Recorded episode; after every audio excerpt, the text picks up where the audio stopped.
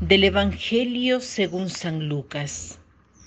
Ellos, por su parte, contaron lo que había pasado en el camino y cómo le habían conocido en la fracción del pan. Estaban hablando de estas cosas cuando Él se presentó en medio de ellos y les dijo, La paz con vosotros. Sobresaltados y asustados creían ver un espíritu, pero Él les dijo, ¿Por qué os turbáis y por qué se suscitan dudas en vuestro corazón? Mirad mis manos y mis pies, soy yo mismo. Palpadme y ved que un espíritu no tiene carne y huesos como veis que yo tengo. Y diciendo esto, les mostró las manos y los pies. Como ellos no acabasen de creerlo a causa de la alegría y estuviesen asombrados, les dijo, ¿Tenéis aquí algo de comer? Ellos le ofrecieron parte de un pez asado.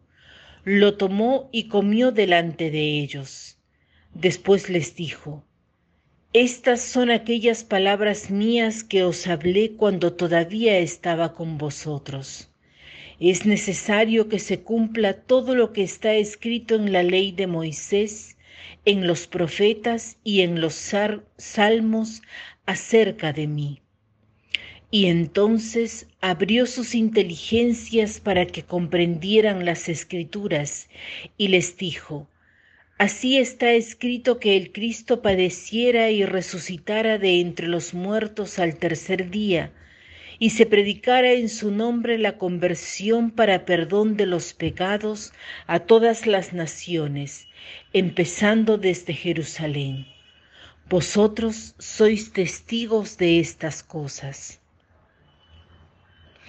Esta octava es como si continuásemos celebrando el día de Pascua, porque la Pascua es tan importante como la Navidad y por tanto la Iglesia hace que lo celebremos una semana.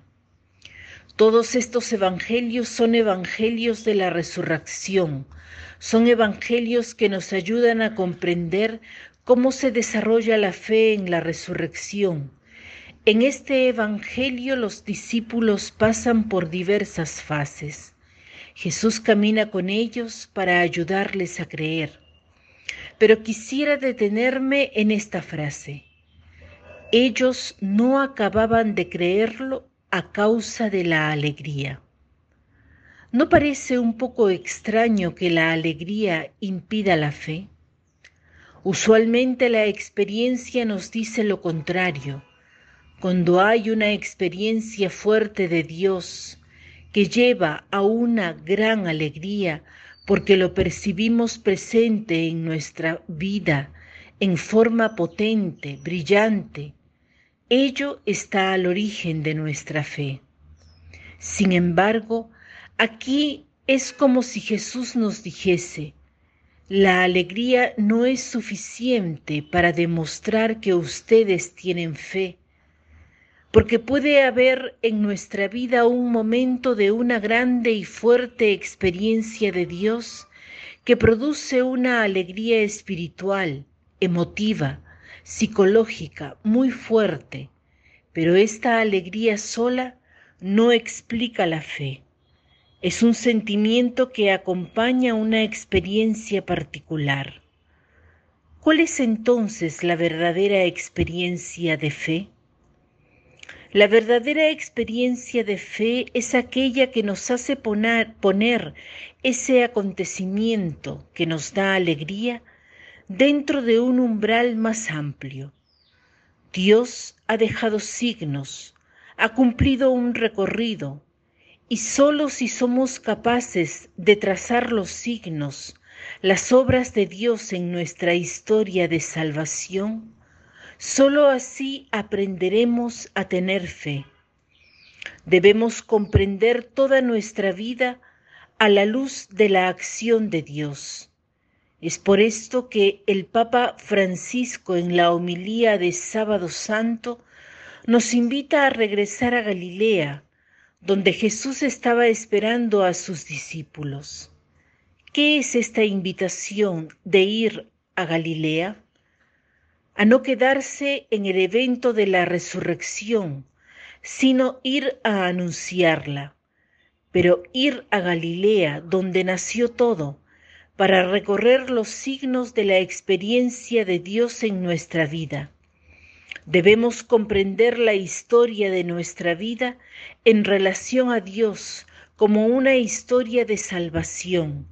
Entonces, de veras, esa historia tendrá sentido, será una historia de fe. Hagamos este ejercicio, este ejercicio hoy y en todo este tiempo pascual. Pensemos en nuestra vida según la mirada de Dios, según las obras de Dios. Busquemos en nuestra vida los momentos en los que Dios ha estado presente.